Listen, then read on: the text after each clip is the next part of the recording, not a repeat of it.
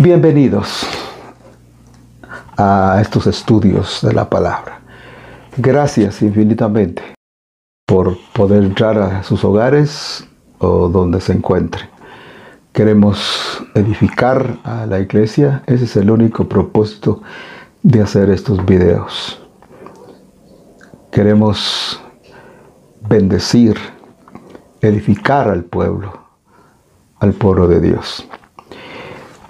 Pues bien, como hemos traído la secuencia de los capítulos anteriores de Isaías y el enfoque a Icabod, capítulo 1, 2, 3, vimos parte de la visión del profeta, la degradación de Sión, cómo llegó a ser una ramera, como el Señor en el capítulo 4 vemos que aquellas mujeres solamente quieren el nombre pero no tienen una realidad existencial, no tienen una vida de cambio.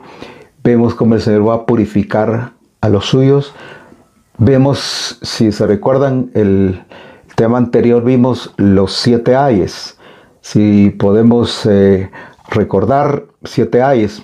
Hoy vamos a entrar finalmente al tema que me impresiona, que es impresionante. Y lo quiero eh, exponer de esta forma. En el capítulo 6 llegamos al punto. Cinco capítulos de una exposición que tiene Isaías al pueblo. Ahora, ¿cómo vemos ahora la situación del profeta que ha analizado todo el caos, toda la apostasía de Israel? Aquí vemos una apostasía muy clara. Pero entonces vamos a ver el capítulo 6 y verso 1. Y dice así, en el año que murió el rey Usías, vio al Señor. Y aquí quería llegar. Aquí es donde estamos finalizando los cinco videos y este es el sexto video que espero que sea una bendición tanto para ustedes como ha sido para mí. En el año que murió el rey Usías, vi al Señor sentado sobre su trono, alto, sublime, y sus faldas henchían el templo. Esta revelación es de las más profundas revelaciones que siento que Dios me ha dado en los últimos tiempos. Una una noche el Señor abrió mi mente y comencé a, dibujar y por eso tenemos aquí en el fondo tenemos lo que, lo que es e, este círculo. Y allá en el fondo tenemos el mar de vidrio, porque este es el enfoque del capítulo 4 del libro de, Apocalipsis. Todo el capítulo 4 está enfocado en este, en este cuadro. Y aquí vemos el, el mar de vidrio eh, el cristal que significa pureza y está rodeado en el trono. Vemos aquí la santidad de Dios, vemos un arco iris que el enemigo como ha tomado esto para, para profanar las cosas santas y sagradas de Dios. El trono donde está el Padre, el cumplimiento de Apocalipsis 3:21. Porque en Apocalipsis 3:21 dice que el que venciere, dice que se sentará ahí cerca del trono. Y esa es la meta. Alrededor de este trono, esto, esto no lo inventé, el Señor abrió mi mente para, para dibujarlo, dibujé y el Señor me dio todo esto para su pueblo. Cómo está rodeado de círculos de gloria, así le llamo, círculos de gloria. Está el león que revela a Cristo como el rey de reyes. Está el buey que revela a Cristo como el siervo. Está el águila que revela a Cristo como el Hijo del Dios. Y está el hombre que revela al Cristo como el Hijo del Hombre.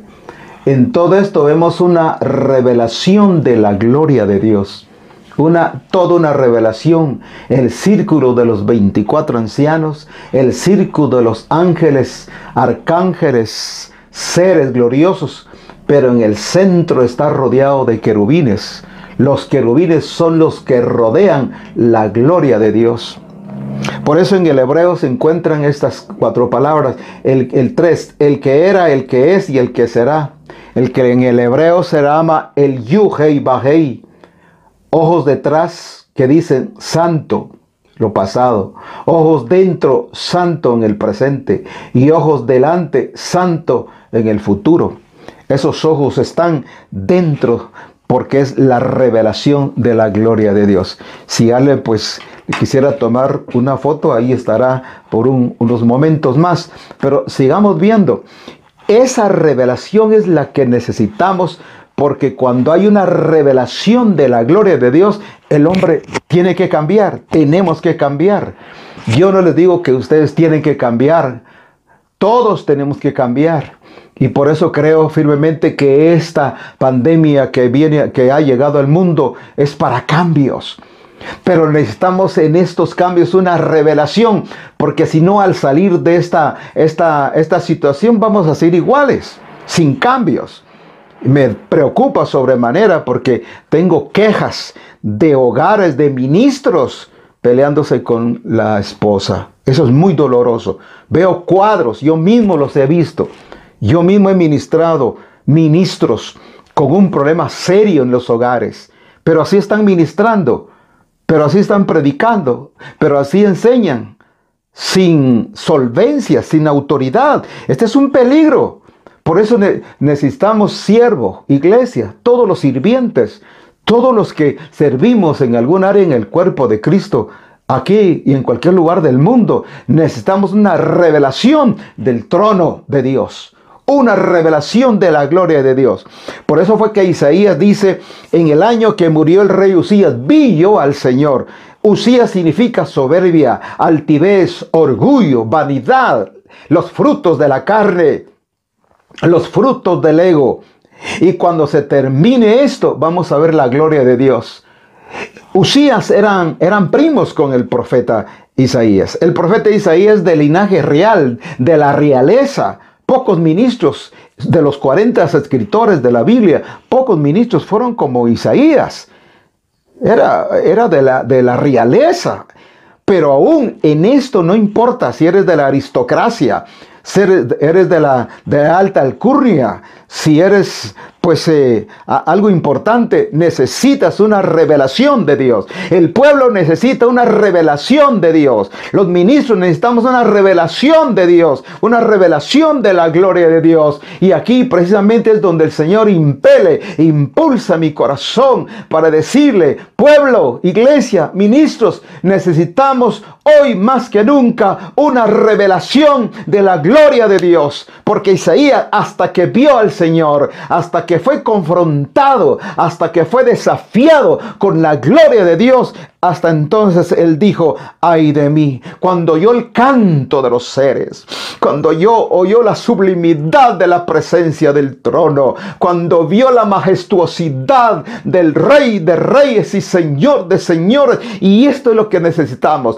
rompamos la religión, yo vengo en el nombre del Señor a romper las estructuras, a romper ese conformismo, a romper, porque las iglesias llenas hace todavía del mes de marzo para atrás, febrero y enero. Iglesias llenas, multitudes de miles, pero muchos sin cambios, muchos sin ninguna transformación. Pero ha llegado el tiempo donde Dios nos aisló para tener una revelación del trono de la gracia de Dios. Sin revelación no hay cambios. No, no puede haber un cambio sin una revelación del cielo.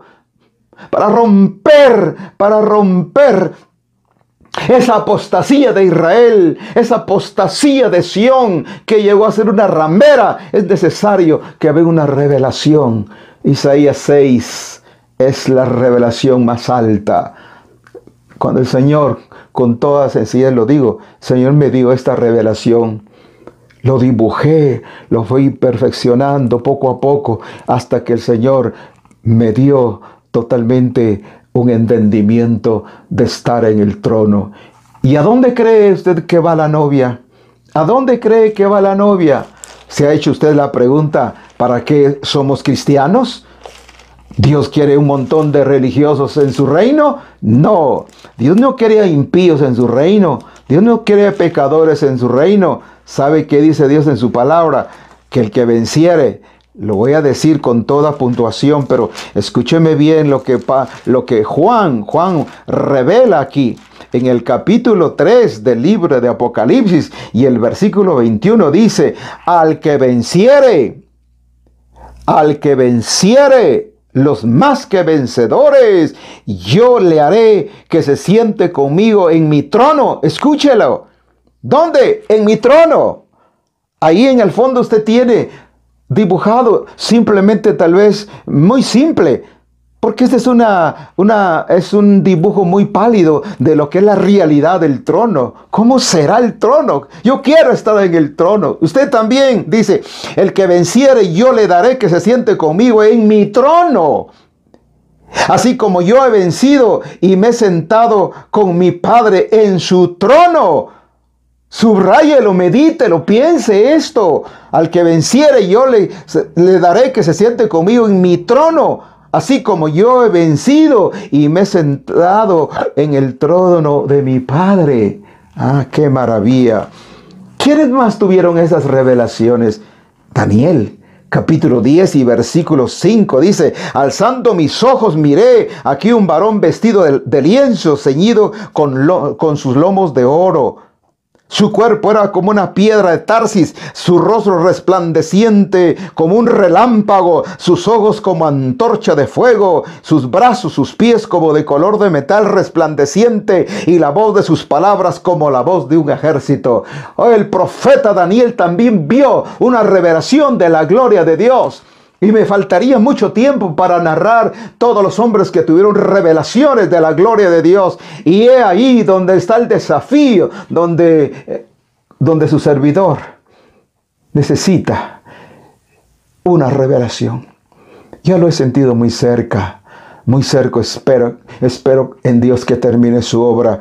Pero en el capítulo 1 y versículo 1 del libro de Ezequiel fue en los, a los 30 años del mes cuarto del quinto mes, yo en medio, de, dice, de los transportados junto al río de Chebar, los cielos se abrieron y vi visiones de Dios. Vi visiones de Dios. Y fue palabra de Jehová. Y miré aquí un viento tempestuoso que venía en medio del fuego, una cosa que resplandecía como ámbar, en medio de ella una figura de cuatro seres y comienza Ezequiel a, a narrar un cuadro maravilloso del trono de la gloria de Dios. Tiempo me faltaría para describir da verso por verso detalles de una cosa majestuosa de lo que vio el profeta Ezequiel. Lo vio Isaías, lo vio Daniel, pero también otro hombre clave que vemos en las escrituras es el, es el profeta Amós.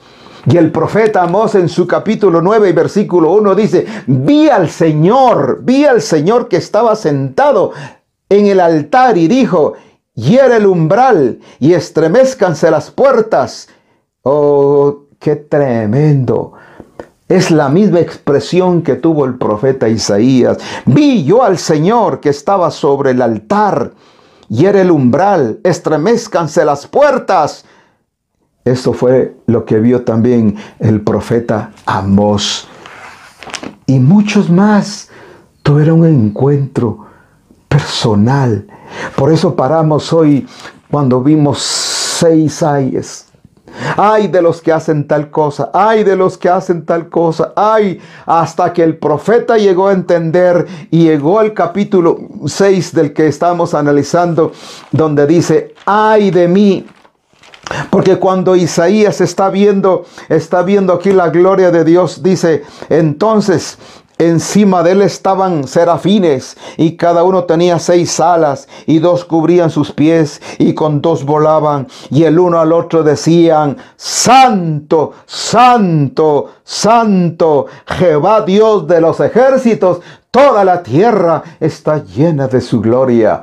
Pero no está hablando de la tierra donde estamos pisando. Es la tierra. Tú eres la tierra de Dios. Somos la tierra de Dios. Nosotros somos depositarios. Dios nos hizo para reflejar su gloria. Dios nos hizo no para hacer depósito de cosas inmundas, de, de pecado, de basura. No, Dios nos hizo templos de su gloria, somos tabernáculos de su gloria. Y Dios en este mundo está limpiando toda esta basura, está limpiando todo esto a través de lo que estamos viendo para purificarnos porque viene una gloria, la gloria de Dios viene para llenar su casa, su templo. Yo tengo esperanza de que millones de millones van a reconocer a Cristo, van a ser restaurados. ¿Sabe por qué? Porque nosotros vamos a reflejar la gloria de Dios capítulo 1, verso 27 del libro de Colosenses dice que somos la esperanza de gloria, la esperanza de gloria. Romanos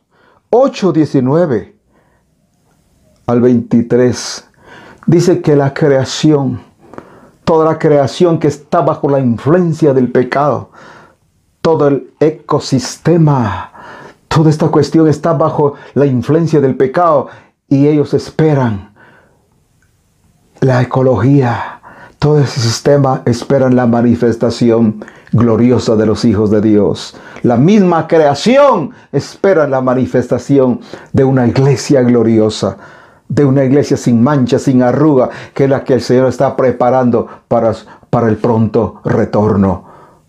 Capítulo 6 para finalizar y el versículo 4 dice, los quiciales de las puertas se estremecieron con la voz del que llamaba. La casa se llenó de humo, se llenó de la gloria. Y en el versículo 5, para cerrar este, este tema, entonces dije, ay de mí, ay de mí que soy muerto, que siendo hombre inmundo de labios, han habitado y he habitado en medio de un pueblo que tiene labios inmundos. Han visto mis ojos al rey Jehová de los ejércitos. ¿Acaso no es glorioso? Entonces dije, ay de mí.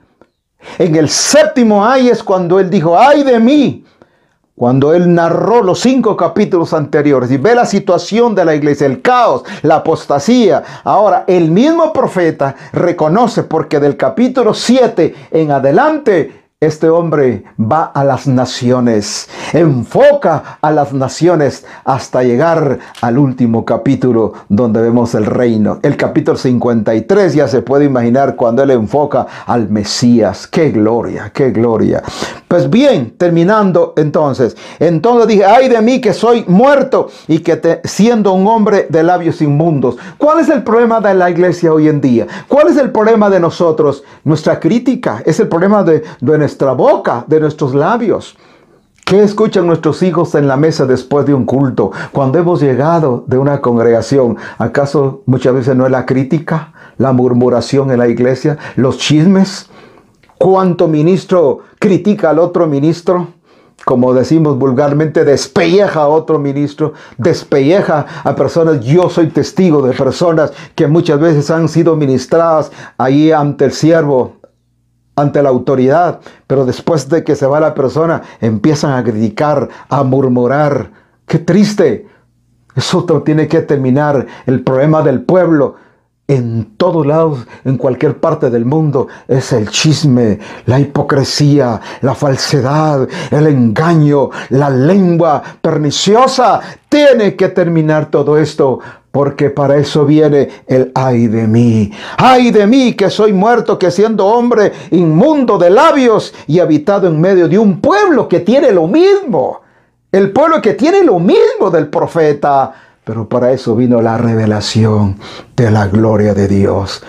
Espero, amados, que esta palabra, cuando el Señor viene y lo purifica, porque voló hacia mí uno de los serafines teniendo en, en su mano un carbón encendido, tocó el altar, con esas tenazas tocó sobre mi boca me purificó. Y ya en el capítulo 5, el capítulo 6, verso 8 ya comienza a decir, ¿quién irá? El Señor viene otra vez y el profeta dice, aquí yo estoy preparado hasta que el Señor nos purifique. No será, permítame ser muy atrevido, ¿No será que Dios ha permitido todo esto para la purificación de su pueblo, de su iglesia? Perdónenme, puedo estar equivocado, me humillo, Pueda que alguien me pueda corregir. Me humillo, recibo, acepto la corrección. Puedo con toda pureza recibir cualquier sugerencia, pero pueda que no esté equivocado, que todo este ambiente negativo es, es apretando esta cuestión que está empujando hacia la humanidad. Porque déjeme decirle que está empujando, está apretando esta cuestión en lo económico, en lo social, en las familias, en el trabajo, en todo. Todo el sistema está colapsando. Supe que en, en Florida 54 hospitales están full porque hay un repunte tan fuerte de este COVID-19. Y así está la situación en California, en varias partes del mundo. Amados, clamemos, pidámosle a Dios misericordia. Yo te bendigo, pueblo, bendigo porque yo no quiero estar aquí de juez señalándote, poniéndote el dedo. No, yo estoy hablando de mi persona como el profeta que llegó a entender que él necesitaba una purificación, un encuentro personal con Dios. Que Dios te bendiga por, por tu atención. Dios bendiga tu vida. Espero que el Señor te guarde de este virus, te proteja, que tus puertas estén cubiertas de la sangre, como en el Antiguo Testamento capítulo 12 de Éxodo, porque viene el ángel de la muerte, pero al ver la señal de sangre, señal de testimonio de que Cristo vive en nosotros, eso nos va a ayudar mucho. Por hoy Dios les bendiga. Gracias por su preciosa atención. Oro para que Dios te bendiga. Padre de los cielos, te pido que tu pueblo, que tu pueblo Señor, que nos puso atención con todo este cariño, con todo ese amor a esta exposición de tu palabra. Yo termino con esto. Jehová te bendiga, Jehová te guarde. Esto se llama la triple bendición sacerdotal es lo más alto que hay en la bendición de un ministro, de un sacerdote. Jehová te bendiga, Jehová te guarde, Jehová haga resplandecer su rostro sobre ti y tenga de ti misericordia. Jehová alce a ti su rostro y ponga en ti paz. Y pondrán mi nombre sobre los hijos de Israel y yo pongo ese nombre sobre tu vida, sobre tu iglesia, sobre tu congregación, sobre tus seres queridos. Pondré mi nombre, pondrán mi nombre sobre los hijos de Israel. Y yo, Jehová, los he de bendecir. Por hoy, Dios les bendiga a todos.